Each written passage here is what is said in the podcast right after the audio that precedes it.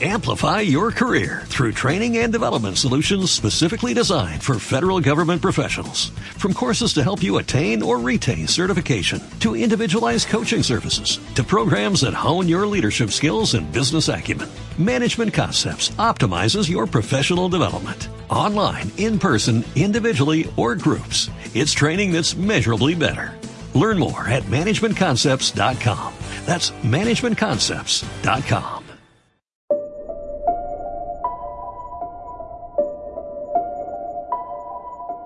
La Oculta Granada, con Jerónimo González y María del Mar Peña.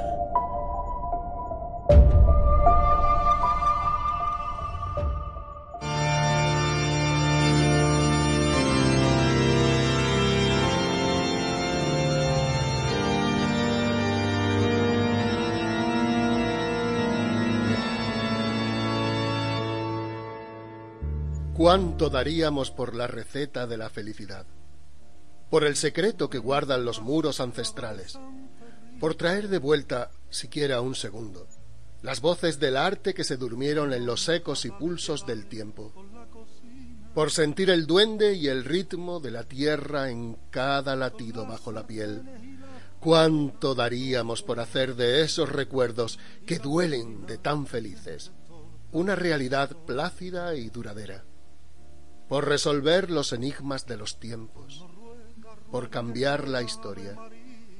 ¿Cuánto daríamos por descifrar los susurros encerrados en los joyeros de piedra encalada y desnuda de las celdas conventuales? Por ver más allá del torno en el que el destino pone nuestra suerte, la mano anónima que cocina los bocados del día a día.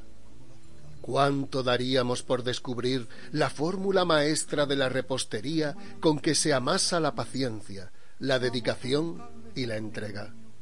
Por escribir la copla eterna que impregne generaciones, por desvelar la oculta granada. A la cena de la monja te dan gloria bendita pastelillo de y dulce de leche frita. Se dice que fue la Virgen que en sueños apareció a la Madre Superiora y esta receta le dio.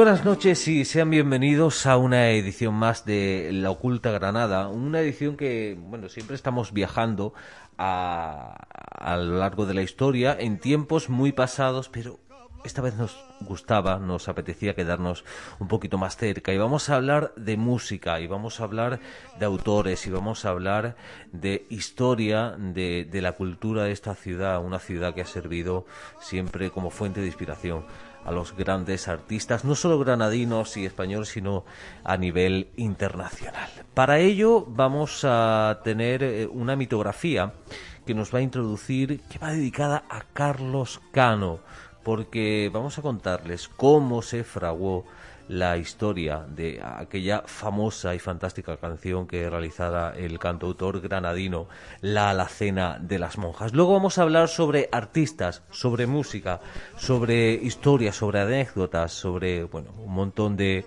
de acontecimientos ocurridos en Granada con alguien que lo conoce muy bien y ustedes también lo conocen. Aquí es gran amigo de la Oculta Granada con Carlos Yagüe y una nueva sección que, que, vamos a introducir, que va a llevar eh, un buen amigo también de, de, esta casa, Carlos Marín, donde nos va a hablar eh, sobre bueno, toda la tradición musical, folclórica eh, y arraigada en la ciudad. Hoy vamos a detenernos en la reja. Pero antes de comenzar, eh, yo quiero dejarles con alguien que estuvo hace poquito por aquí.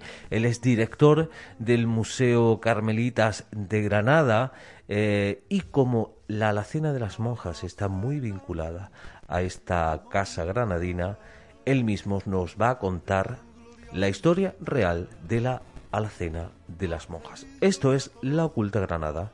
Comenzamos y dulce de leche frita. Se dice que fue la Virgen que en sueños apareció a la Madre Superiora y esta receta le dio.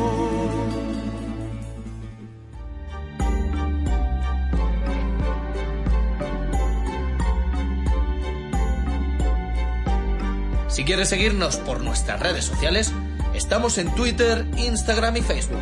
Somos La Oculta Granada.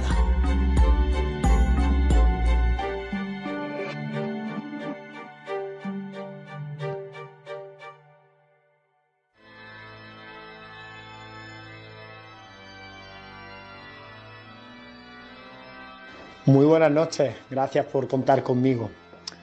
Bueno, pues la, historia que cuenta Carlos Cano en A la cena de las monjas es muy interesante. Eh, yo siempre he tenido eh, el interés de saber el, eh, qué relación podía haber con el convento de las Madres Carmelitas de la antigua observancia, ¿no? con aquel que se encuentra allí en la calle de la Colcha. y si es verdad que cuando te pones a investigar sobre la historia del convento y demás, en muchísimos sitios, por ejemplo, un ejemplo que se me viene a la cabeza, en la guía de, Granada eh, de Gallego Burín, cuando tú miras, te pone convento de carmelitas calzadas y entre paréntesis pone vulgo calabacera. Es más, la gente mayor recuerda la plaza que precede al convento donde están los manueles y la tabernilla del vino y demás, como en la plaza de las calabaceras. Y eso es porque eh, las madres carmelitas hacían un dulce típico, típico, típico y que no se hacía en ningún otro convento en, Granada. Estuvimos investigando, estuvimos indagando y efectivamente eh, pues parece ser que eh, Carlos Cano compraba, vivía justamente detrás del convento, por la calle Rodrigo del Campo, compraba ese famoso dulce, ¿no? Y entonces, gracias a la exposición que se ha hecho por la Universidad de Granada en el Palacio del Almirante, que se puede visitar hasta el 23 de, abril, eh, mi profesor, el doctor David Martín, pues estuvo pidiendo piezas de algunos conventos del Realejo y demás para montar dicha muestra. Una de las cosas que le dicen a, David eh, las comendadoras de Santiago, les cuentan que esa copla, eh, que yo previamente le he dicho que era por mis monjas, por mis carmelitas, eh, está relacionado también con ella, algo que no, sabíamos a ciencia cierta por qué. Y era porque eh, le cuenta a la comunidad, las comendadoras, a David, que la madre Casares, una monja que, está en el convento, que en el siglo XIX pues, es, electa como priora, pues con el fin de poder eh, ayudar a la comunidad a subsistir, pues dice que hay que empezar y hay que hacer dulces y venderlos.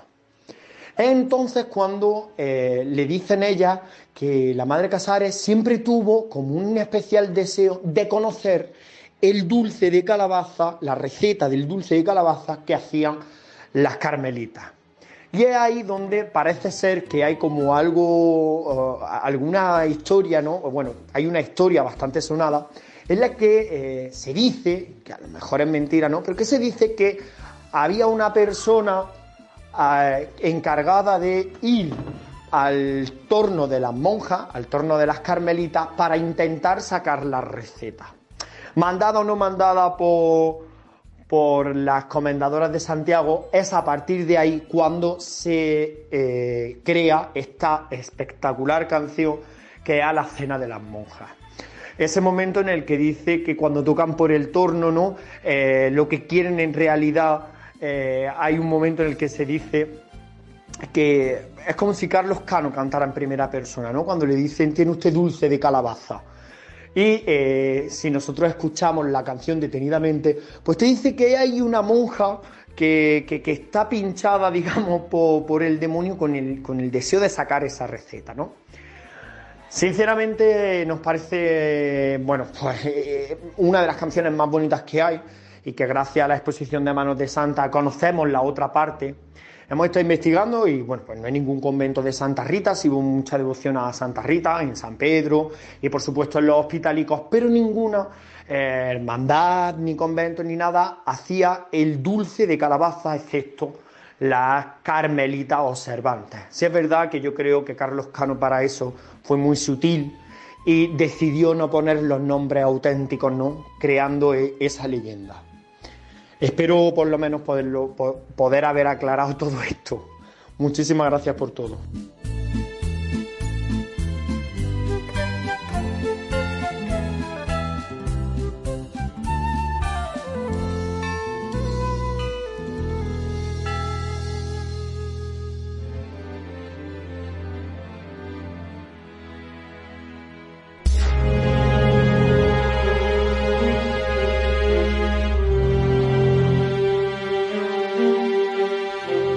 Para seguir la actualidad cultural de nuestra ciudad, visita nuestra web laocultagranada.es.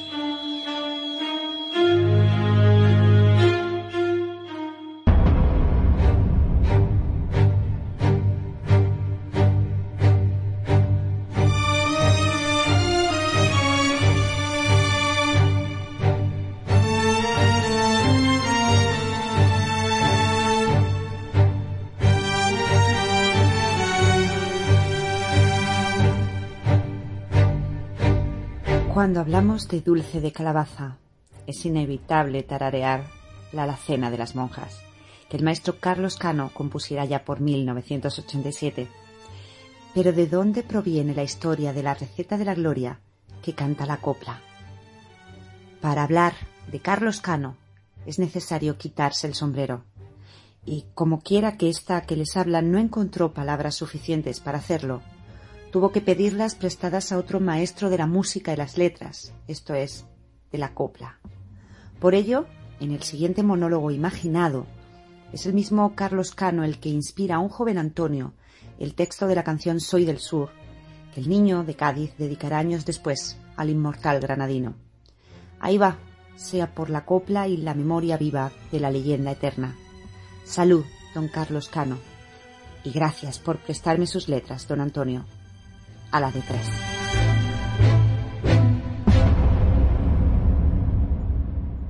Cádiz, 13 de noviembre de 1987.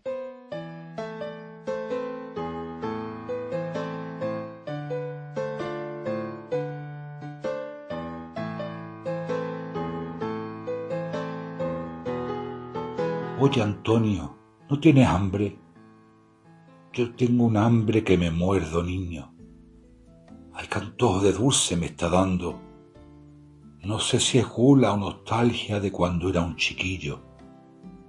Te he contado alguna vez, claro, tú que eres muy jovencito, a veces me entra la nostalgia del hogar, Antonio. ¿Tú sabes qué es eso?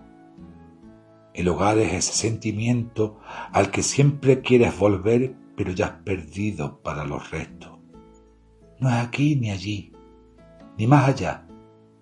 Es solo saber que estás en casa. A menudo me pasa cuando me viene un olor o un sabor que me siento en mi hogar. ¿De dónde? En Granada. Claro, Antonio. Pero Granada la llevo aquí dentro. Me vaya yo donde me vaya. ¿Sabe? Lo que me da coraje es que quieran adueñarse de ese genio que nos corre por las venas a los andaluces. Quieren atrapar el alma de la copla en un cacharrito con unos colores y una sigla, como si fuera el genio de la lámpara. Pero tú, Antonio, tú que eres un niño coplero como yo, tú lo sabes. La copla está viva en la gente, en el pan y en el aire. No tiene dueño, no es esclava, ni su alma se compra ni se vende. Pero ahora, mira niño, tú que cantas bien apunta esto, que ya lo cantarás cuando te llamen de don.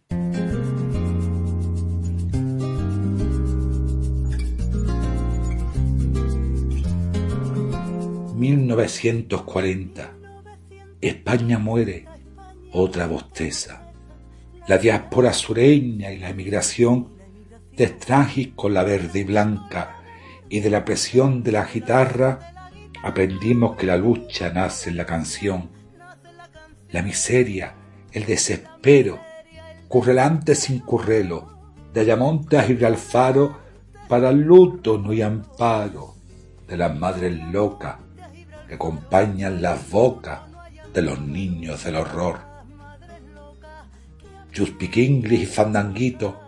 No me pegue, señorito. Las folclóricas tenían aroma dictador. Listas negras, pueblos blancos. Mira que han pasado años y todavía se me para este corazón. Yo, andaluz, a seca, si la de trovador. Estoy sentado a la izquierda del amor. Desde entonces hasta la fecha somos sol y pandreta y las chachas más catetas para un país donde el cacique ahomba misa y los patriotas a Suiza a blanquear lo que robaron del suelo cañí.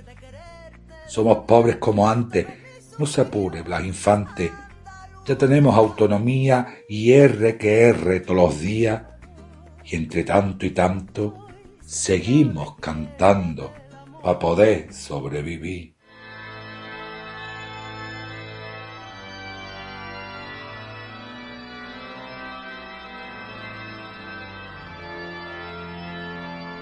Menos mal que tú me entiendes, niño. Y sabes que la copla es la voz de las entrañas y la gente. Ay, qué hambre tengo. Te conto que cuando yo, de chico, iba en gran al convento de las carmelitas, las casas, las descalzas son otras, que hacían unos dulces de calabaza que eran gloria bendita. Ay, me contaba un amigo mío la historia del dulce aquel. Qué rico. No había otro como ese. Tanto que era la receta secreta, era un objeto de deseo de todos los conventos reposteros. Alma trifulca hubo por saber de esos ingredientes. Ave María Purísima. Tiene mala folla la cosa. No me mires así, niño coplero. La mala folla es lo que ustedes llamáis malaje. Guasa gorda con una pizquita de retranca buena. Tengo que escribir una copla de esto, Antonio. Tú algún día escribirás una sobre mí, seguro, pero tengo que cambiarle el nombre. Mis pobres carmelitas y mis pobres comendadoras. No, la esencia de esta letrilla es otra. Pero ahora entre tú y yo, de coplero coplero, Antonio, Algún día sabrás lo que digo del sabor de la nostalgia, aquellos dulces hechos de azúcar y agua de la fuente de Avellano, que no hay agua más limpia ni más rica, y con toda la ternura de una inocencia que ya no queda. Ay, Antonio, aquel sabor, aquel pegarse lo dulce al cielo la boca, aquellas tardes eternas de juegos por Plaza Nueva y Carderería, aquellos corros por el realejo y la voz que susurraba al otro lado del torno. Aquello no vuelve, ¿no? Bueno, lo que no volvemos somos nosotros. Pero yo lo viví, oh niño, y lo tengo aquí, en el pecho, latiendo, cantando, tan fuerte que a veces parece que los pulsos del corazón me hacen el compás con cantes de ida y vuelta, algún día serán solo cantes de ida, Antonio. Pero ese día, ese, ese será el día en que yo cante de vuelta, de vuelta a casa, al sabor único de mi infancia, al sabor de los dulces de calabaza de las monjas. A la cena de las monjas te dan gloria bendita pastelillo de toronja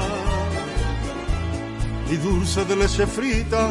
Se dice que fue la Virgen que en sueños apareció a la Madre Superiora y esta receta le dio.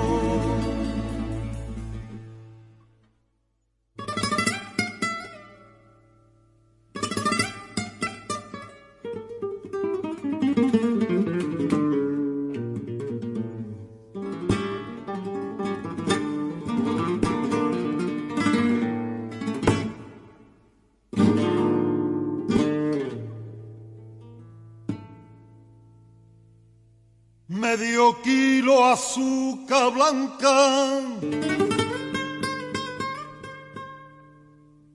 Agüita del avellano. Una mitografía de La Oculta Granada, con la voz de Juan Cruz como Carlos Cano. Texto de María del Mar Peña, con la colaboración de Antonio Martínez. Te salves y un Padre Nuestro y la gracia de tu mano.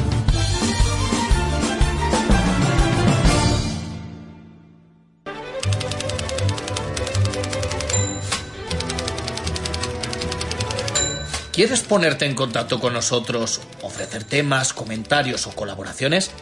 Escríbenos a redacción arroba laocultagranada.es.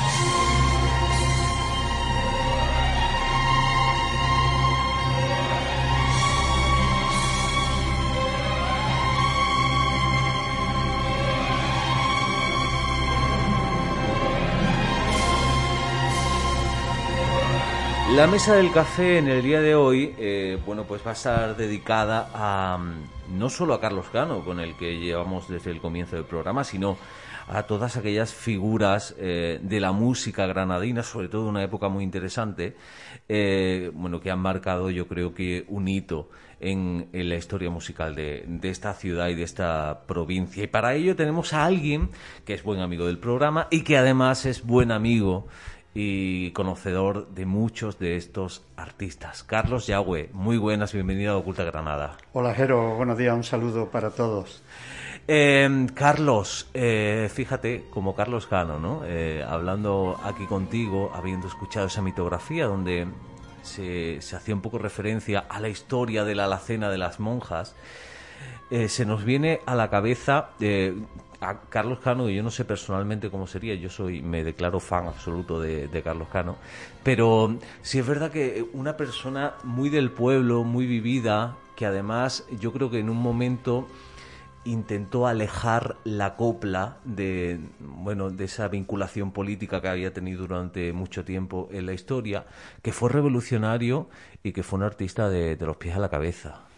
Totalmente, Carlos Cano primeramente era poeta.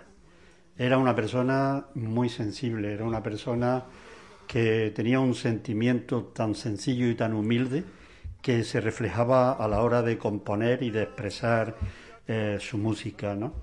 Y esto lo distinguía y esto también eh, significó que creó unos precedentes en la historia musical de Granada, de los cantautores, de hecho, conocí a Carlos Cano, tuve la gran suerte de conocerlo yo siendo eh, también muy joven, ¿no? Eh, lo conocí eh, en un programa que yo era invitado casi asiduamente de nuestro querido amigo y desaparecido, desgraciadamente también, Juan de Losa, Juan de Losa. En, en, la antigua Radio Popular, y allí fue donde tuve la gran suerte de conocer a Carlos Cano. Porque recordemos que tú eres músico.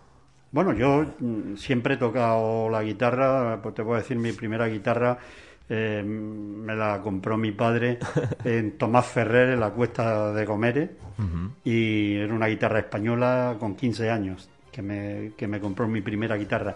Y a partir de ahí, eh, ya pues lógicamente fui metiéndome en el mundo de la música y seguí tocando, ¿no? Ya ha llovido desde aquel entonces y yo creo que sigues apasionado pues sí. por la música, ¿no? Es, eso es un veneno que nunca se quita. En mi vida, en mi vida, siempre a lo largo de, del camino de una persona, pues hay diferentes variaciones.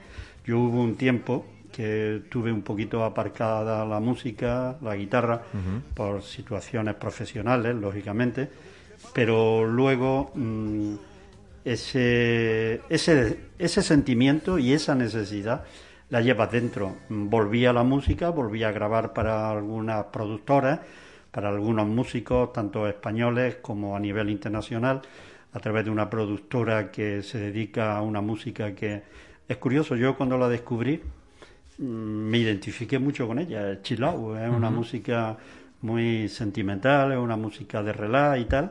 Y desde que empecé a, a grabar con esa productora, la verdad es que me he sentido muy cómodo y he seguido con ellos.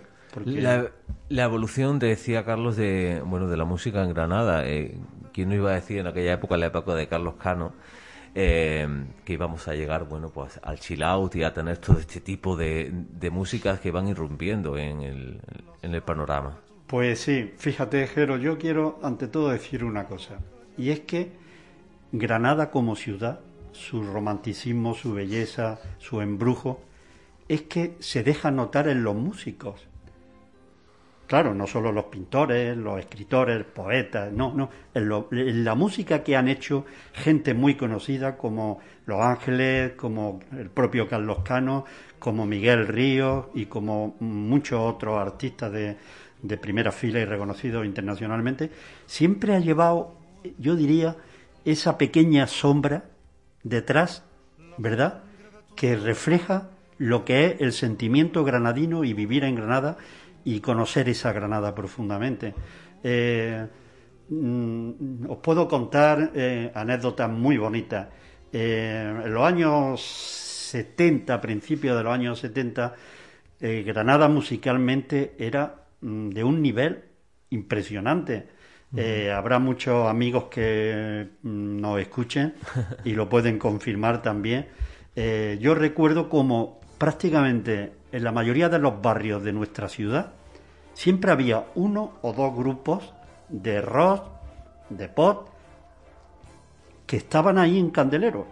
Estoy hablando en los barrios de nuestra ciudad, en cada barrio. ¿eh? Era como, a ver, ¿cómo te diría yo? Eh, era como una competición del grupo del barrio, por ejemplo, vamos a hablar del, barrio de la zona centro, ¿no? Eh, la zona centro había un grupo que se llamaba Tuareg, que sonaban fantásticamente bien. Sonaban de miedo. En la Plaza de Toro había otro grupo que era de mi amigo Orantes, que también sonaban fantásticamente. En el Saidí había otro grupo. Eh, en la zona de Elvira y Albaicín había varios grupos también. Eh, es que había como algo mm, de competición entre los barrios por sus grupos musicales. ¿Esto dónde se plasmaba?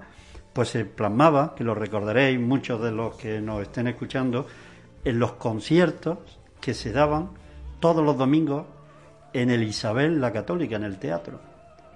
Ahí teníamos a nuestro querido Manolo Garrido eh, presentándolo, a Radio Granada, entonces Radio Granada también, y, y, entonces todos los domingos había conciertos en el Teatro Isabel la Católica de grupos granadinos. Y eran conciertos que tenían también un trasfondo, no, no solo da a conocer la música eh, de nuestra ciudad y a los músicos de nuestra ciudad, sino también como reconocimiento a ese trabajo que, hacían estos músicos, que no eran profesionales, era gente que se dedicaba a su profesión normal, pero luego... Como hobby, ¿no? La, música. La, música era un hobby para ellos, un hobby y una necesidad, porque era salir del trabajo, yo recuerdo cómo rápidamente pues se veía en el lugar de ensayo con esa ilusión, con esa gana. Y también quiero dedicar unas palabras de ese tiempo a, a una de las personas que mm, nos trajo eh, los instrumentos que en ese momento había mejores a nivel nacional y era nuestro amigo Antonio Calleja, que tenía la tienda en la calle Joaquín Costa. Por ahí han pasado eh, todos los instrumentos de batería, de Ludwig, de órganos, entonces hablo de, de los Hammond, Hablo de la guitarra, de la Hofner, yo tuve una de caja, una Hofner de caja, antes de que llegase la Giso, la 335, que era muy parecida en la forma de la guitarra, era de semicaja, y bueno, pero el sonido de Giso era un gran sonido, ¿no? Yo tuve una Hofner, eh, que también me compró, me regaló mi padre, ¿no? Mi primera guitarra eléctrica fue una Hofner. Y los amplificadores, los Musison... Eh, dentro de la calidad que ya tenía esos instrumentos, eh, dejaban, bueno, no me quiero olvidar de los bajos, mm, los que denominaban violín, que eran también Hofner, que eso lo, eh, sacaba Paul McCartney, el de los Beatles, fue quien puso de moda aquello, eh, ¿no? el bajo Hofner, ¿no? El violín. Es que era un mundo muy especial porque los músicos nos veíamos allí en la tienda de Antonio Calleja probando instrumentación. Eh, Oye, ¿qué te parece esta guitarra, este amplificador eh, y tal? El, juego de voces, los micrófonos. Eh, había un ambiente muy bonito. éramos todos camaradas. Era punto de vista cultural de la ciudad, punto de encuentro cultural. Absolutamente, absolutamente. Era un centro cultural. Y, y fíjate, qué pena Qué pena que no se ha continuado con los grandes grupos que ha habido posteriormente y que sigue habiendo en nuestra ciudad actualmente. El Teatro Isabel la Católica tenía que estar abierto a dar a conocer a, nuestros grupos musicales. Si quieres, ahora después volvemos sobre ese tema, porque además me interesa. Y es muy bonito. ¿eh? Creo que Granada, eh, una, siempre, eh, Curro Albaicín siempre dice que Granada ha sido siempre inspiración de, los mejores artistas del mundo. Indudablemente. Y, bueno, y creo que artísticamente y culturalmente a veces eh, esta ciudad se olvida de, lo que reside en sus entrañas. Pero volviendo al origen de, la entrevista, al, al tema principal, primero me gustaría hablar un poquito más, dibujar la figura, la semblanza de, Carlos Cano, porque yo, yo recuerdo una época, y no hace mucho tiempo, que era muy fácil que tuviera a los grandes artistas granadinos pasear por la ciudad, tomar contacto con la gente. Y Carlos Cano, desde luego, es, alguien que, yo creo que, que es de raíz, es de entraña de dentro y que bebe muchísimo del pueblo. Eh, que yo lo que conocí de Carlos Cano, me atrevo a decirlo, dentro de esas limitaciones, lógicamente, mejor que su mujer, que su hija, que su familia, nadie puede hablar de, de Carlos Cano, ¿no? Pero bueno, lo poco, vamos ya a decirlo así, lo poca relación que yo pude tener con él, ¿no? Y lo poco, y lo poco que yo lo pude conocer, yo, la opinión que tengo de Carlos Cano es que era una persona muy interiorista era, era muy tímida, era... Muy de, Granada, ¿verdad? Eh, eh, sí, sí, era una persona muy tímida. Incluso eso daba lugar a que hubiese gente que podía pensar que Carlos Cano es que era eh, muy prepotente, que no se relacionaba, pero no, no, en absoluto. Era una persona muy cercana, una persona, su propia música lo transmite al pueblo, ¿no? A la sencillez del pueblo y siempre a la gente más humilde y más necesitada también, ¿no? Yo recuerdo una entrevista a Carlos Cano donde él definía la malafolla granaína como la, el carácter eh, tímido introvertido del granadino que muchas veces se refleja en eso que tú decías. Es que parece que es mala follada, parece que es un poquito altivo, que pero no, eh, viene dado precisamente por esa por esa curiosidad. Por ese carácter, por esa forma de ser. Mira, al hilo de lo que estás comentando, ¿no? De la malafollada granadina, eh, recuerdo un artículo fantástico, maravilloso, a tres páginas, que le hizo ideal nuestro querido amigo periodista Juan Enrique Gómez, y yo estuve presente aquel día con Carlos Cano y con él, que lo hicimos precisamente eh, pues en el, en el barrio del Realejo, en la cuesta del Maurón. Salió gráficamente las fotos que le hizo Ideal y la entrevista que le hizo. Y precisamente tocaba también ese punto, el tema de la malafolla granaina. Eh, es nuestro carácter, es nuestro se puede confundir se puede confundir mmm, granaína con personas que son interioristas, que son tímidas, que son, mm, bueno, poco a lo mejor eh, expresivas mm, pública y comunicativamente también, ¿no? Y eso puede dar origen a esa etiqueta. Pero mm, de verdad no voy a defender Granada porque soy granaíno por los cuatro costados y amo mi tierra hasta la saciedad. De eso no hay duda. Y no la voy a defender por ese calificativo, pero yo pienso que el granadino somos todo lo contrario, somos personas comunicativas, somos personas acogedoras que, que, abrimos nuestra ciudad y nuestros brazos al mundo entero y recibimos a todo el mundo de una manera, eh, pues como tiene que ser, cordial, ¿no? Yo creo que esa etiqueta ya la podemos ver más como anecdótica.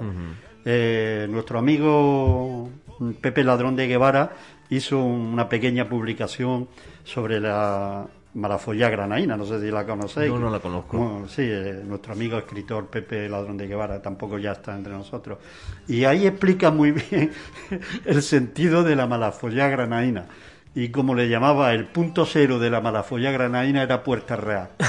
Totalmente. No, Puerta Real, decía Puerta Real. Puerta Real. Puerta Real. Es como, como siempre lo decimos eh, en Granada. Eh, Carlos, eh, si tuvieras que mm, quedarte con un punto de inflexión de por qué hace distinto, de qué aporta la música de Carlos Cano a Granada, o bueno, a Granada y al panorama musical en general, ¿cuál sería? Pues eh, lógicamente es su estilo, es su forma de, crear, eh, de interpretar el tipo de música que hace, una música que, que, para mí narra el día, el día a día de cualquier persona, de cualquier lugar del mundo, de su día a día, de su vida. Y, bueno, y, simplemente pues mm, creó un estilo musical en esa época ya, Carlos, que fíjate, eh, había dos personas que para mí, además también la conocí y hemos hablado de ella, eh, Joaquín Sabina. Eh, Carlos Cano y Joaquín Sabina, que también iba mucho al programa de, de Juan de Losa de Poesía 70, eh, de hecho Joaquín Sabina estuvo vivi- viviendo también aquí un tiempo en Granada, ¿no? Pues eran dos personas que tenían un estilo de música tan diferente al resto de lo que en ese momento el mundillo musical, vamos a hablar a ceñirnos a nivel nacional, ¿no? Y las casas discográficas le exigían a sus artistas, era absolutamente tan distinto que no tenía una gran acogida en principio.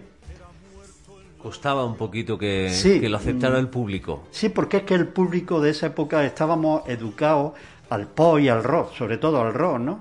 Y entonces íbamos por otros caminos. Las casas discográficas, que era quien mandaban en, en las grabaciones y en el tipo de música que, que se, te- se tenía que hacer o se debía de hacer, pues era absolutamente muy distinto a la canción cantautor de, Carlos Cano y también a la de Joaquín Sabina. Eran un poco los que estaban apartados dentro del reconocimiento que tenían, ¿no?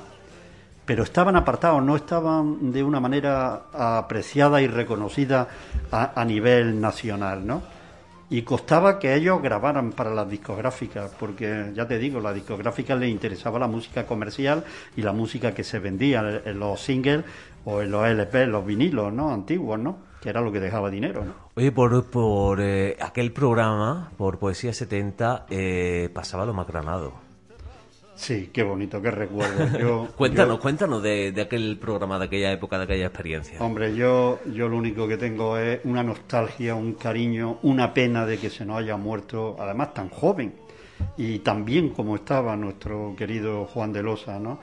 Eh, porque Juan de Losa con Poesía 70 creó un precedente cultural en la ciudad de Granada, en la antigua Radio Popular, ¿no? Y bueno, y te voy a decir una cosa, Juan de Losa llevaba al programa personas que políticamente en aquella época no eran bienvenidas ni reconocidas, pero él tenía la gran valentía de llevar a gente, a cantautores, como era Carlos Cano, como era Sabina, eh, también Enrique Moratalla, eh, Ángel Luis Luque, La Bordeta, eh, ¿no? José Antonio La Bordeta. La Bordeta era muy amigo de Juan de Losa, de hecho, eh, Juan le hizo canciones al grupo de, de La Bordeta. No recuerdo cómo se llamaba, Agua Viva me parece Sí, que se algo llamaba. así era. Creo que era Agua Viva. Algo así era. Que por cierto yo toqué con ellos una noche en, en, en Motril, en, en la feria de Motril. Vino Agua Viva a tocar a Granada y esa noche estuvimos juntos paseando por el Albaicín y estuvimos comiendo juntos todo el grupo. Juan de Losa fue quien me los presentó en la antigua casa de Juan en, en la cuesta de San Gregorio, una casa preciosa llena de embrujos también. Bueno, como era él, ¿no? Sí, era, yo lo quería tanto, nos queríamos mucho y ahora contaré una anécdota de Juan y Sí, mía claro. también. Y bueno, aquella noche pues estuvimos, estuvimos cenando juntos con, con la bordeta, con, con el grupo de Agua Viva, Juan, y después nos fuimos porque había una tormenta esa noche en Granada impresionante y nos fuimos a la cuesta de los chinos a ver la tormenta, a ver los relámpagos ante la oscuridad para que para ver dibujar eh, las siluetas de las torres de, de la Alhambra, de, de las almenas. Bueno, fue una noche inolvidable. ¿Qué pasó? Que eh, uno de los dos guitarras que traía Agua Viva, pues yo no sé qué le pasó, pero tenía el pobre de pronto una colitis al día siguiente, espantosa, espantosa. Y entonces tuvieron que echar mano de alguien. Y entonces, pues, ¿quién, quién iba ahí? El niño, que era yo. El niño, ¿dónde está el niño? Carlos, ¿dónde está Carlos? Y Carlos se tuvo que meter las canciones de Agua Viva en un ensayo previo al concierto de Motril. Por cierto, yo tocaba con una guitarra electroacústica, un- una eco italiana de 12 cuerdas. Pues a mí me encantaba el sonido de la guitarra de 12 cuerdas. Y, y tocaba con esa guitarra de 12 cuerdas. Y esa, y esa noche, el concierto que dio en la feria, de- eh, la fiesta de Motril, la feria de Motril, Agua Viva con la bordeta, pues estuve yo con ellos. Bueno, eh, tienes anécdotas con, con artistas y, y con gente eh, que a- al común de los mortales no parecen como que están muy lejos. Pero es que parecen tengo ya bastantes años, aunque no lo creas. Tampoco hay que decirlo. Me lo voy a reservar porque Pero soy está, muy presumido. está, hay que decirlo que Carlos está estupendo y yo conozco la edad, pero no la voy a decir y en absoluto. eh, Vamos, a mí no me importa decirlo, pero tengo años más que suficientes y he tenido la gran suerte de, moverme siempre culturalmente, la música, con escritores, con pintores. Eh, bueno, mi tesis siempre ha sido la cultura granadina en todos los, todos los ámbitos y he conocido afortunadamente a mucha gente maravillosa. Algunos ya se nos han ido, desgraciadamente, muchos de ellos. Y bueno, otros nos quedan y sobre todo hay que apoyar a la nueva sabia. Algún día, si quieres, nos va a contar sobre otros artistas y otros escritores muy importantes que han estado contigo, que yo lo sé, que, eh, en otros programas eh, que no estén dedicados a la música, pero que yo creo que son también fundamentales. ¿Alguna anécdota de aquel programa de Poesía 70 que recuerdes? Bueno, había muchas anécdotas. Aquello era un directo. El programa directo absoluto. Totalmente, totalmente. Eh, entonces, si era. Eh, y, a, la vez siento nostalgia de aquella radio. ¿Sabéis por qué? Porque aquella radio se hacía en vivo, en directo, y se hacía hasta de madrugada. Con el sabor que tiene la radio de madrugada. ¿eh? Eh, bueno, hemos hecho, hemos hecho programas con Juan, hicimos programas en directo, pues te voy a decir, en el propio Albaicín en verano, eh, porque Juan, tú sabes que ese programa lo hizo 20 años, estuve 20 años con él. Se dice pronto. Si mal no recuerdo, ¿eh? Tuvo muchos premios el programa, fue muy reconocido y duró muchísimo tiempo. Y entonces, anécdotas, pues te puedo contar que hicimos programas en directo por el Albaicín, en la madrugada albaicinera. Hicimos programas echando serenata a las monjas de clausura del convento de las Tomasas. De hecho, Juan hizo un pequeño libreto ¿eh? hablando sobre ese, esa serenata, porque eran serenatas lo que echábamos los conventos, ¿no? Para que escucharan la música y, y, el recital de poesía, o de Juan, o de algún amigo de los que invitaba Juan, poeta, eh, Javier Egea, por ejemplo, que también vivió allí en San José, vecino a los baicineros. Eh, y bueno, y, es que eran vivencias tan sencillas, tan bonitas. y íbamos con la, con la unidad móvil colgada al hombro, haciendo el programa en directo en radio, en radio popular, antigua radio popular. Eh, Aquello tiene sabor a, radio de siempre, que muchas veces lo echamos un poquito de menos, ¿no? Yo, a mí la radio personalmente de noche me parece apasionante. Y por cierto, le mando también un recuerdo muy bonito que ya no está con nosotros, a, Pepe Campos, que era, era quien estaba en control. Yo conocí, yo hice un programa con Pepe Campos. Eh, bueno, perdón, perdón, he, dicho que ya no está entre nosotros. sí, está, sí está. Sí, Pepe sí, perdona, Pepe, Campos sí. Pepe está, además. quien no estaba es Fernando Rodríguez, otro compañero que teníamos allí en la emisora. Pero Pepe Campos, sí, perdona, perdona Pepe, un abrazo muy fuerte, que te queden muchos años también, Pepe. Uno de los grandes... Amigo querido. Yo creo que uno de los grandes técnicos que ha habido en, Granada. era, era fantástico, además conocía la música española al dedillo, sabía perfectamente eh, el tema, la canción que le tenía que poner a Juan eh, bueno, Pepe ya no solo le hacía el control a, Juan de Losa, eh, él también presentaba eh, todo lo que era musicalmente radio, la radio popular. ¿no? Es que tenía un conocimiento de la música actual fantástica a todos los niveles, incluso la propia, la clásica. Este caballero que están escuchando, que, es Carlos Yagüe, tiene la fortuna de contar entre sus amistades con artistas muy importantes y antes de comenzar hablábamos de alguien que ya no está que ya no está con nosotros, que se fue jovencito, se fue muy joven, eh, que podría, bueno, si su música hubiera seguido evolucionando, seguramente sería para perder la cabeza y estamos hablando de Enrique Morente, que tuviste la fortuna de, contarlo entre tu nómina de, amigos de verdad. Pues sí, sí, Enrique, mm, aparte de que ha vivido toda su vida en el Albaicín, también tuvo su primera casa en San Gregorio, después, en fin, ha vivido en el Albaicín siempre. Pues cuando más amistad tuve yo con Enrique, más y más profundamente, fue cuando grabaron Enrique Morente Sueña la Alhambra. Eh, un disco maravilloso, inigualable. Fantástico, fantástico. inigualable, inigualable. Y bueno, eh, puedo decir de él que qué pena más grande.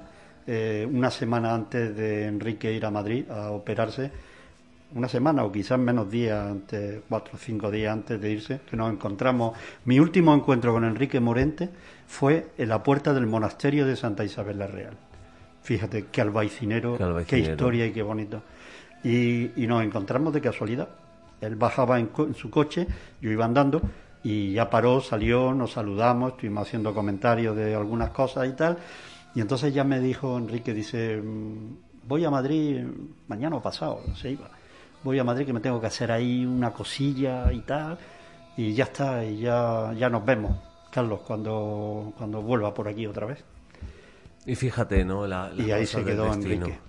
Ahí se quedó, Porque Enrique ha sido una persona muy trabajadora desde, desde muy pequeño, ¿no? Hombre, Enrique Morente ha sido... Nunca, no, no siempre ha sido la, la un luchador, le ha gustado. ha sido un obrero, un luchador del flamenco, del cante, del buen cante flamenco, y toda su vida Enrique ha vivido solamente de eso, ha, criado una familia, tres hijos, eh, una, una, esposa, eh, toda su vida ha vivido del cante, y en tiempos difíciles, porque todos sabemos que los cantadores de flamenco, eh, pues bueno, tenían muy poco trabajo en esa época, eh, solamente para algunas fiestas determinadas que les invitaban, algunas juergas también de señoritos, ¿no? Que, los contrataban y tal. Y, Enrique Morente, como muchísimos de ellos, ¿no? Que después no han llegado a tener tampoco nombre. mi amigo Pepe, el niño de la almendra, otro gran cantador, que también Pepe se nos ha ido hace poco, ¿no? y ya te digo, han sido trabajadores, han sido obreros de, del flamenco, se lo, se lo han currado, han sufrido muchísimo para vivir y subsistir en diferentes épocas de su vida. Y Enrique Morente llegó donde llegó porque es que era un superdotado. ¿Cuál fue su punto de inflexión musical? Pues quizás, fíjate, lo que algunos flamencos le criticaron, ¿no? Esa nueva versión del flamenco cuando con Lagartija ni graba, cuando le da un aire absolutamente distinto. Incluso en el disco de Morente Sueña la Alhambra, ¿no? Ahí hay un tema que a mí especialmente me emociona, que os invito a quien no lo conozcáis que por favor lo oigáis, se llama mm, Donde habita el olvido. Eh, es un tema especialmente que demuestra la sensibilidad de Enrique y el amor de Enrique al pueblo. Cuando digo al pueblo quiero decir a los ciudadanos, a las personas, mm, como le pasaba a Carlos Cano, eh, más necesitada, al pueblo que sufre, al pueblo que, que, lucha por vivir el día a día, por, por subsistir el día a día, ¿no? Y, ese, ese tema en especial de, de Morente me llegó mucho al alma. Le pasó un poco como, como a Camarón, cuando, cuando también cambió y revolucionó el flamenco, que los flamencos puros de siempre eh, lo criticaron también y luego han sido grandes genios y grandes referentes. Claro, es que la música no se puede tampoco estancar. Eh, hay que también, dentro de la música, hay que innovar. Hay veces que sale bien, hay otras veces que no sale bien, y entonces pues la experiencia ahí queda pero cuando sale bien puedes descubrir un nuevo camino musical, ¿no? Que ofrecerle al público, a la gente, a tu oyente. De hecho, hay personas que no les puede gustar y que te lo critican, pero hay otro tipo de personas que lo aceptan, incluso les ayuda a conocer y a identificarse con ese nuevo mundo musical, estilo que tú, que tú le estás ofreciendo. ¿Hay alguna figura referente eh, en lo musical para ti eh, dentro del ámbito cultural de Granada? Bueno, pues estamos hablando de Miguel Río, estamos hablando de Carlos Cano, estamos hablando de nuestros queridos Los Ángeles. Los Ángeles. Yo también he tenido la gran suerte de conocerlos. Ya voy, voy a contar una anécdota. Sí, claro. Esto nos encanta, ¿eh? La anécdota. Además de conocerlos muy bien, muy bien, porque todos han sido amigos y compañeros, ¿no? Eh, Fíjate, aquellos ángeles que los componía nuestro querido Alfonso González, Poncho, el batería, cantante, el bajista Paco Quero, el guitarra solista Carlos Álvarez, que también se nos ha ido hace un par de años recientemente, y nuestro querido Agustín, que, tenemos muchísima amistad y la verdad es que ha sido otro gran currante de la música, a título también personal, Agustín. Agustín, que es Pepe Rodríguez. Sí, sí, el pescaero, vamos, como se nos, le conoce cariñosamente, ¿no? Y tal, ¿no? Los Ángeles, Los Ángeles era por excelencia el maravilloso grupo, no solo a nivel de Granada, eh, como referente de todos los grupos granadinos, era a nivel nacional y más tarde a nivel internacional, ¿no? Anécdota con Los Ángeles, pues mira, nosotros teníamos un grupo, éramos chiquillos, eh, 17, 18 añillos, y teníamos un grupo que a nosotros nos encantaba la música folk americana, del Grupo América, de Crosby Steel, de Nile Young, de, en fin, el folk americano. Pero los miembros que componíamos el grupo era Agustín Rodríguez, hermano de Poncho. Ojo, hermano de Poncho de Los Ángeles. Eh, Patricio Avellaneda, hermano de José Luis Avellaneda, que fue el guitarrista que murió en el accidente junto con Poncho, que sustituyó a, a Agustín en el grupo. Tuvo la gran mala suerte de, tal. Y ahora os contaré cómo se creó el tema de, de mm, Vena Granada. Y bueno, teníamos un grupo de folk mm, con guitarras, con contrabajo, teníamos un pianista choking, pianista libanés, que, tenía un gusto exquisito tocando el piano y el órgano, un contrabajo Garfunkel le llamábamos, porque sí, sí, es que cantaba, tenía una voz fantástica, cantaba en inglés, y, luego teníamos la percusión, teníamos a Carlos Fernández Cara, que, era, que era miembro de la tuna de, de arquitectura. o sea, que era un grupo, bueno, pues cuento esto porque tanto Patricio Avellaneda como, como Agustín, hermano de Poncho, pues teníamos ese acercamiento con los ángeles, con aquellos ángeles que eran intocables, que ya estaban triunfando en Madrid, en la casa Hispavox. Ya, ya eran artistas súper reconocidos a nivel, a nivel nacional. a nivel nacional. Y cuando hicieron el tema de Mónica, pues parte de los coros del tema Mónica, no sé si lo recordáis. Lo, voy a poner, lo vamos a poner por aquí. nombre suenan los latidos de mi corazón. Un tema muy conocido, ¿no? Pues en uno de los ensayos que, que tuvimos nosotros, pues de ahí partieron los coros que hacíamos, teníamos unas voces muy bonitas, angelicales de niños en aquella época. y, de ahí un poco mm, se, se basaron los coros de, de Mónica, ¿no? del tema Mónica. Eh, son, son infinidad de historias las que tienes. O sea, yo, Carlos, me quedaría contigo eh, toda la tarde hablando Muy por, bonito, por, ¿eh? los, por los conocimientos y por, sobre todo por lo que has vivido y por la suerte. Y yo creo que ahora, con esa edad tan maravillosa que dices que tienes ahora, eh, echar la vista atrás y, y, ver todo, todo lo que, lo que llevas a tu, a tu espalda y la historia tiene que ser un gozo terrible. Pues fíjate, eh, Sinceramente os lo voy a decir. Eh, mirar un poco a ese tiempo, a esos momentos que vives, te enriquece como persona y te hace ver la vida de otra manera. ¿Y sabes por qué? No porque vivas en el pasado, porque hay que vivir en el presente, ¿vale? Y hay que mirar el presente. Y hay que darle vida a la gente que vive en el presente, a los grupos, a los músicos, a los artistas de hoy día, que son muchos los que tenemos y muy buenos, y muy buenos. Y hay que darle camino para que vivan y para que mm, evolucione el mundo cultural de Granada.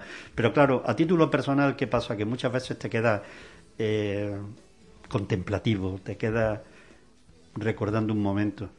Yo es que soy también un poco poeta, ¿no? La sensibilidad me lleva a ver mi ciudad, mi Granada, mm, de una forma poética, ¿no? Y ya te digo que te enriquece en esos aspectos, de que es que te quedas te quedas algunas veces ensimismado contemplando un paisaje, una puesta de sol y te viene una película de momentos bonitos que, que has vivido eh, eh, ahí. Os voy a contar otra anécdota porque guarda relación con otro gran músico español y otro gran grupo español. Eh, en Los Ángeles hubo un tiempo que Paco Quero estuvo en la mili también, que en aquellos tiempos era muy común. Y entonces vino a Granada un gran músico a sustituir a, Paco Quero, que es Pepe Robles. Pepe Robles engendró los módulos, el grupo módulos, lo engendró aquí en Granada. Ah, sí. Sí, eh, sí. Pepe Robles hizo una canción maravillosa para Los Ángeles que se llama Créeme, que me la mm, cantó en San Nicolás una noche sentado. Qué suerte, ¿no? Sí, sí. Qué suerte. Eh, porque Pepe toca el piano también. Bueno, Pepe es uno de los mejores músicos que tenemos a nivel nacional. ¿eh? Fantástico, fantástico. Guitarrista, cantante, pero luego toca piano, toca batería, bajo, lo toca todo. Es, un instrumentista fantástico, Pepe Robles. Y recuerdo aquella noche muchas veces en San Nicolás aquella noche que estaban Los Ángeles en Granada, estaban descansando de las giras y de las grabaciones que habitualmente tenía en Madrid, en Torrelaguna, en la casa Hispavoz, que eran artistas de Hispavoz. El contrato era con Hispavoz. Y, a él le gustaba, a Pepe le gustaba mucho pasear por el Albaicín y ver la Alhambra. Y una noche, pues estuvimos paseando, era de verano, claro. Una noche estuvimos paseando por el Albaicín y nos sentamos en San Nicolás. Y antes de grabar la canción Créeme, me la cantó allí. Dice, vamos a grabar esta canción que he compuesto, Carlos, ¿qué te parece? Y me estuvo tatareando y con la letra que tenía, ¿no? La canción, y fantástica. Una canción que después tuvo, mm, la tenéis que buscar y poner, créeme, porque Es, bellísima, es bellísima. Y esa experiencia mm, también me marcó. Y luego cuando Pepe se iba de Los Ángeles, se tenía que ir de Los Ángeles porque volvía Paco Quiero, pues ya me estuvo comentando, Carlos, yo voy a hacer un grupo en Madrid. Luego yo los vi en muchas giras que hizo en Valencia. Yo estuve un tiempo viviendo en Valencia, tocando en Valencia también. Y, las giras que hacía módulos, eh, estuve en muchos conciertos con ellos. Pero ya me comentó Pepe Robles, me tengo que ir de Los Ángeles, que le tenía un cariño a Granada. Pepe se fue llorando de Granada. Se fue llorando y, bueno, ¿Qué, tendrá Granada, Carlos? ¿Qué tendrá? Eh, Granada tiene un embrujo, tiene un manto que a quien viene lo cautiva y, se queda para los restos. Oye, Carlos, ¿has tenido la oportunidad de, de ser privilegiado, en, aparte de en, momentos como en el que nos acabas de contar, que tú hayas vivido el, proceso, el proceso creativo de, canciones de, de algunos de los artistas? Sí, sí, hay algunas canciones, ya te digo, que hemos tenido, digo que hemos tenido sobre todo cuando estábamos en el grupo, ¿no? Eh, hemos tenido acercamiento. Eh, hay otra, otro tema de Miguel Río, por ejemplo, Santa Lucía. Santa Lucía. Santa Lucía es un tema que a mí me llena muchísimo. Yo, cuando Miguel iba a grabar Santa Lucía con su gente, con sus músicos, además, eh, mm, ese tema tiene un mensaje muy importante, ¿no? Porque habla de una persona que es ciega, ¿no? Es decir, te habla de alguien que, que se deja llevar por, el sentimiento de, de, la sensación, porque es ciega, ¿no? Y, bueno, aquella canción a mí también me llenó muchísimo cuando fue a grabarla. Estamos hablando ya de muchos años, ¿eh? Y uno de los grandes éxitos de, Miguel Ríos. Pues sí, Santa Lucía se ha grabado en acústico, en los conciertos en directo, se han hecho versiones fantásticas, buenísimas, buenísimas. Yo creo que Miguel Ríos también acercó mucho el rock a, la parte comercial, ¿no? Por favor, Miguel Ríos ha sido la estrella del rock a nivel nacional y posteriormente internacionalmente. Es que, ¿qué puede descubrir de Miguel Ríos? Eh, eh, Miguel Ríos revolucionó el rock en España, llenó los estadios a un nivel ya de, agotarse las entradas, la gente entregada al, rock que interpretaba Miguel Ríos. Eh, bueno, Miguel Ríos, ¿qué te puedo hablar de? un genio, un genio, sin duda. Es un genio que, que yo creo que tenemos. los granadinos tenemos que ser más agradecidos con nuestros artistas, con nuestra gente y yo creo, mm, además de hecho ya se lo expuse a un concejal mm, del Ayuntamiento de Granada, no voy a dar el nombre, por favor, si me lo permite no lo voy a dar. Y le dije y le dije, ¿por qué no hacemos el paseo de la estrella en Granada? ¿Por qué no lo hacemos el paseo de la estrella? Y el paseo de la estrella es reconocerle a todos nuestros artistas, pero no solo a los músicos. Ahora porque estamos hablando de la música, pero a nuestros artistas del flamenco, de la música clásica, eh, mm, de la pintura, de la literatura, de, todo. de la poesía, nuestros artesanos. ¿Por qué no hacemos el gran paseo de las estrellas de Granada? Y ahí ponemos a nuestros artistas y los reconocemos eternamente. Eso es una idea que no cuesta nada. Eh, eh, es solamente voluntad y sentimiento hacia esta, y agradecimiento hacia estas personas que han, han engrandecido nuestra ciudad y han enriquecido el mundo cultural. Eh, yo pienso que, sería una forma de devolverle lo que les debemos también, ¿no? Sí, sí, además que en más de una ocasión artistas o familiares de artistas eh, tienen esta reivindicación muy latente, porque se nos van y parece que en Granada no somos profetas en nuestra tierra. Granada es una ciudad maravillosa, pero una ciudad también muy difícil. Sí, es una ciudad muy difícil.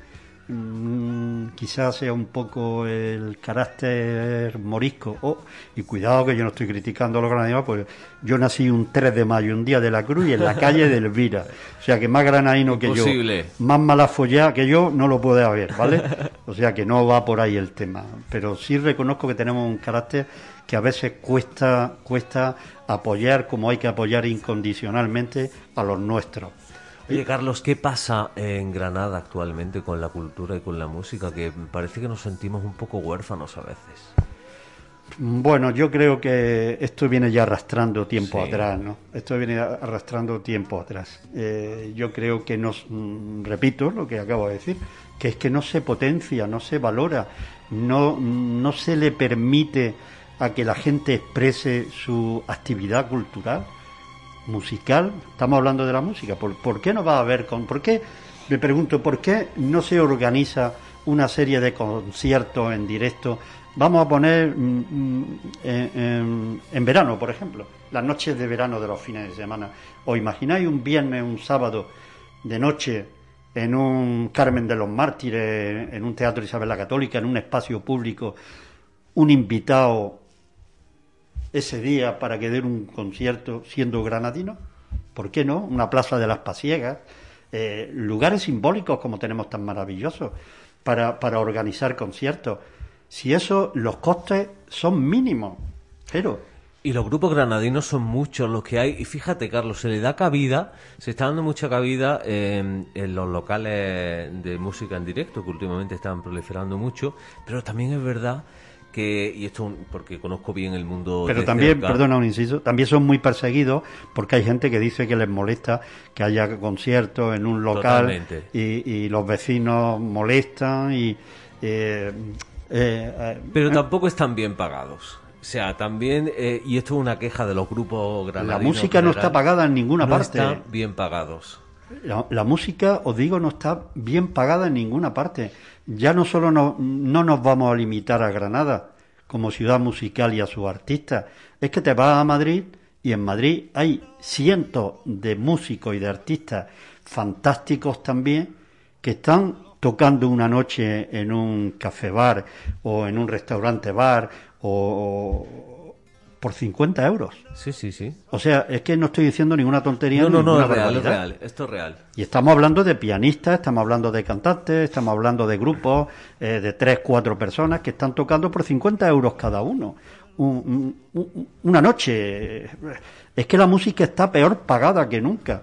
Claro, si nos vamos a las estrellas, que por un concierto, eh, pues lógicamente por la banda de músicos que lleva, por todo el montaje de luz, de sonido, eh, los costes de los conciertos se van eh, a, unas cantidades astronómicas, más, el caché del propio artista. Claro. Pero excepto los pocos que se pueden encontrar con los dedos posiblemente de las manos, excepto esos artistas y esos músicos, el resto, el resto mm, malvive económicamente, quiero decir, porque no están bien pagados. Sí, bueno, eh, la gente que vive bien, y tampoco, y es por época, son los grandes, grandes, grandes, grandes, grandes internacionales, pero la gente de a pie que, como tú dices, ¿no? Va a un local una noche a tocar, o incluso cuánta gente no, en, Granada menos, pero en Madrid, cuánta gente no hay en el metro, cuánta gente no hay en la calle, intentando eh, vivir más que nadie. Intentando vivir. Totalmente. Y, mostrar su, su música y su arte. Fíjate, eh, eh los artistas todos y sus músicos viven de los directos. Con el tema este de la pandemia y tal, que llevamos un año o 14 meses o por ahí ya, ya se me pierde el tiempo. Eh, sí. Un año, eh, y, un año y un mes o un año y dos meses. 13, 14 meses.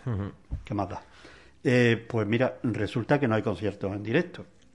¿Eso sabes lo que significa? Pues una crisis económica, no solo para, no solo para el artista de, para la estrella del concierto, que puede ser un cantante, es que no quiero dar nombre.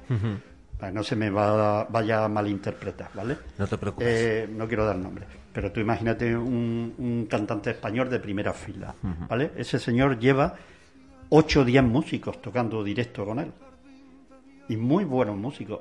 ¿Sabes esos músicos que, que llevan un año sin trabajar? Porque no funcionan ni las casas discográficas, lo que son los estudios de grabación, la producción no funciona y no funcionan los directos, que es lo que le deja dinero para vivir el resto del año a, a, los músicos y a los artistas. Es que no funciona nada. Y luego tenemos otra crisis muy importante, que el sindicato de, músicos nacional, a nivel nacional en Madrid, eh, hubo un tiempo que ya se pronunció, pero después ha caído en el olvido. Pues vamos a ver, señores, grabar una canción vale mucho dinero. Tú tienes que utilizar unos estudios discográficos que valen muchísimo dinero entre ingenieros de sonido, entre técnicos, eh, entre eh, la, mm, mm, propia, mm, yo diría, infraestructura del estudio en mesa de grabación, en efectos. Es un mundo, eso es un mundo. Es un mundo, eso vale muchísimo dinero. ¿Ustedes creen que grabar puede costarle a un artista, a los músicos, vamos a poner una media de treinta y tantos mil euros, cuarenta y tantos mil euros? Estoy hablando por lo bajo, ¿eh? Cuidado, ¿eh? Sí. Por lo bajini, por lo bajini, por lo básico, ¿vale? Interesante. ¿Y usted cree que usted saca un disco y como el disco tenga gancho en la radio, en televisión y se oiga popularmente entre la gente, lo tiene usted tirado los top mantas por 2, 3 euros. Eso es una canallada. Eso es cargarse, eso es cargarse el mundo de la cultura de la música. Totalmente. Es cargarse a los músicos para que no puedan vivir, a los artistas. Eso es injusto, es canallesco. Y ese problema se viene arrastrando en el mundo de la música ya años y las autoridades competentes no ponen remedio. Y se ha hablado mucho de este tema, ¿eh? que digo que se ha hablado muchísimo de este tema. Sí, claro, hubo un tiempo sobre todo ya que es que la crisis llegó a un punto que es que, es que nadie grababa en un estudio. Entonces, ¿qué pasaba? Pues que venía la crisis para los estudios de grabación, para los ingenieros de sonido, para los técnicos, para los propietarios, productores del estudio y sobre todo para los músicos. Y yo creo que hay una cosa muy importante, Carlos, a raíz de lo que dices, y es que eh, por las autoridades, eh, la música ha salvado mentalmente a mucha gente en esta pandemia. Ha servido de flotador cuando estábamos en la casa metidos, cuando los artistas hacían conciertos gratuitos en directo, cuando estábamos todo el día escuchando música y la cultura no se ve eh, reflejada em, a nivel de, bueno, de ayudas, de, reconocimiento y demás, con todo lo que ha supuesto uno de los grandes flotadores de, la pandemia. Pues eso es una deuda pendiente del Ministerio de Cultura siempre para con la música, porque sí es verdad que ha habido un tiempo en que el Ministerio de Cultura se ha volcado con el mundo del cine español, que me parece, oye, me parece necesario y fantástico también promocionar nuestras estrellas del cine y a nuestros directores del cine eh, pero es que el mundo de la música es que no ha contado nunca, incluso cuando estuvo Teddy Bautista de presidente de, del sindicato musical español, eh, eh, que más músico que, que Teddy Bautista, antiguo miembro del grupo Los Canarios, que no sé si Yo no lo reconocéis algunos. Y bueno, era una persona que estaba muy influenciada también ¿no? por el mundo de la música. Eh, era de la Sociedad General de Autores eh, presidente. Eh, ahí estuvo reivindicando y tal, pero mm, nunca es una deuda pendiente que tiene el Ministerio de Cultura para con la música y los músicos. Sí. Carlos, eh, un placer tenerte siempre en la Oculta Granada. Fíjate, eh, comenzamos hablando de una cosa y terminamos hablando de otra y me parece fantástico porque esta es eh, la frescura que, tiene la radio ¿no? y la magia. Es un placer que nos cuentes tus historias, pero antes de irme, déjame una pinceladita de algo que, que quieras decir para despedirte. Bueno, yo antes quiero decirte, Jero, que hemos hablado de tiempos quizás pasados, ¿no? Pero yo no me quiero ir de aquí sin decir que lo que tenemos que apoyar es el presente. Tenemos que apoyar a nuestros músicos de hoy, a nuestros artistas de hoy. Tenemos que generar un mundo cultural en nuestra ciudad que hay afortunadamente base para ello y para hacer disfrutar a los ciudadanos y darle y mostrar el mundo tan rico que tenemos cultural en el mundo de la música y tenemos que trabajar por la cultura musical de hoy en Granada. Eh, hacer lo contrario sería condenar a estos músicos a que se pierdan en el olvido. Y hablo de músicos actuales, algunos sí ya están reconocidos, pero otros no están ni son conocidos y sin embargo tienen mucho arte dentro y tienen mucho que entregar. Por lo tanto, vamos entre todos a apoyar a ayudar y a reivindicar que la música de Granada actual se dé a conocer públicamente para, para los granadinos y para todo el que quiera. Carlos, quien tenga oídos que oiga y que, y que recojan eh, ese guante de la necesidad de la música y de la cultura granadina, un placer. Muchas gracias por estar con nosotros. Gracias a vosotros y un abrazo para todos. Si te parece, antes de irnos, vamos a escuchar a una nueva sección que estrenamos en este programa, donde vamos a hablar de música, de cultura, de tradiciones, de la mano de Carlos Marín, eh, un buen amigo de la Oculta Granada, y hoy nos va a contar, por aquello de que estamos, hemos estado hablando de Carlos Cano, su relación también con Cádiz, vamos a hablar de la reja, vamos a conocer la historia y la vinculación musical que tiene. La campana de la vela te puse una corona de verbena. Te puse una corona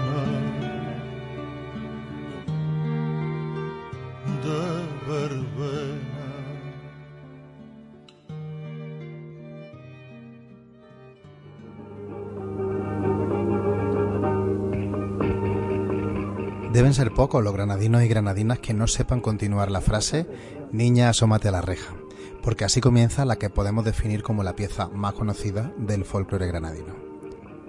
La reja ha traspasado fronteras. Emociona entonar el dale que dale en lugares lejanos de nuestra Granada y comprobar como siempre hay gente que lo conoce. Y es que aunque nuestra provincia cuenta con un rico, extenso y variado folclore, la reja, que vio la luz en los años 40 del siglo pasado, forma parte de la banda sonora de Granada. Pero ¿cómo es posible que una pieza que no era popular se popularizara? El maestro Salguero, maestro de capilla de la Catedral de Granada, es el responsable. De su cabeza salió esta canción que posteriormente armonizaron las hermanas Franco para la película Forja de Alma, un largometraje del año 1943 dirigido por Eusebio Fernández y que muestra la vida del padre monjo. Su ritmo es de tanguillo, un compás inusual en nuestra zona que nos lleva directamente hasta Cádiz.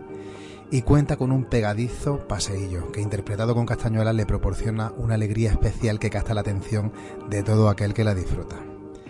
La reja, por lo tanto, no es una canción o una danza popular, ya que no surgió del pueblo, pero sí contaba con una gran alma popular, algo que junto con la magia y el poder de difusión del cine hizo que adquiriera una gran popularidad. Son las zambras del Sacromonte las que inspiran la coreografía de esta danza, en la que ruedas, corros, cadenas y cruces se entremezclan al compás de una letra que hace alusión a la reja en la que antiguamente se pelaba la pava, y a la que posteriormente se sumaron otras coplas que ponen en valor la ciudad, la Alhambra y a nuestra patrona, la Virgen de la Angustia. A pesar de contar con un origen bastante reciente en comparación con otros cantes y bailes tradicionales de Granada que se conservan, la reja ocupa un lugar muy especial en el corazón de todos los granadinos que nos sentimos orgullosos de nuestra tierra y de nuestras tradiciones. Hoy hemos hablado sobre el curioso origen de nuestro baile más conocido, pero por delante quedan numerosos temas relacionados con nuestro folclore. Por eso te invitamos a conocerlos todos en De Raíz.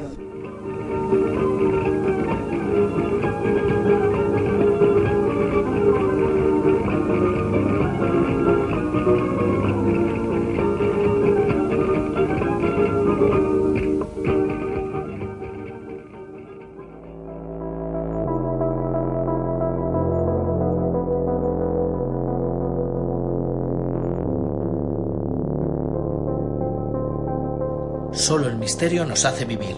Solo el misterio. La oculta Granada.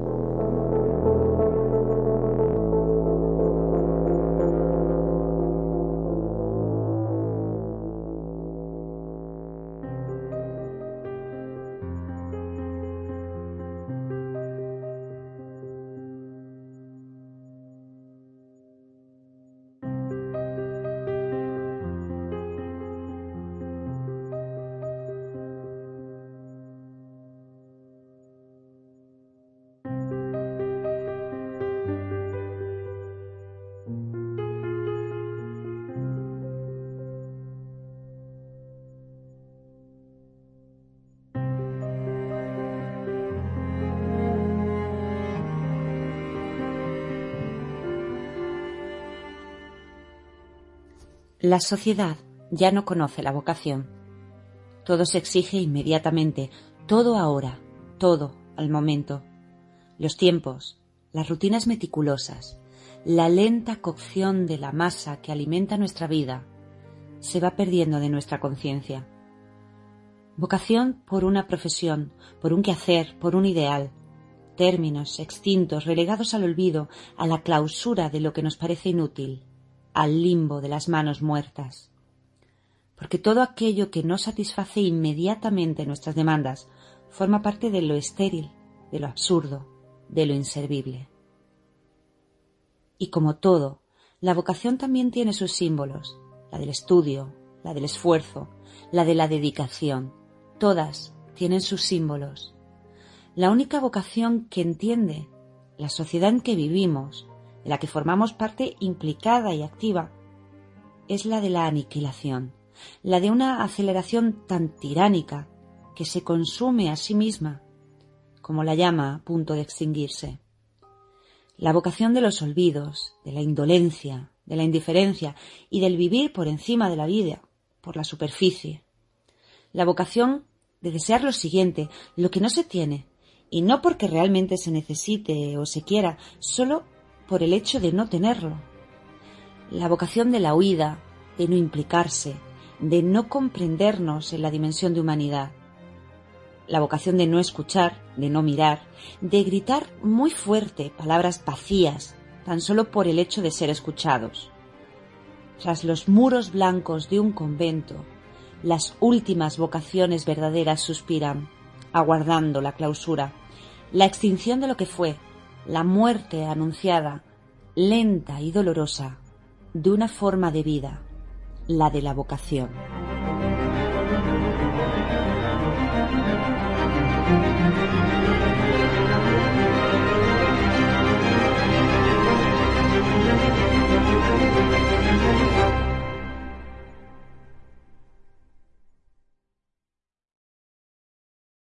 Amplify your career through training and development solutions specifically designed for federal government professionals. From courses to help you attain or retain certification, to individualized coaching services, to programs that hone your leadership skills and business acumen, Management Concepts optimizes your professional development. Online, in person, individually, or groups, it's training that's measurably better. Learn more at managementconcepts.com. That's managementconcepts.com.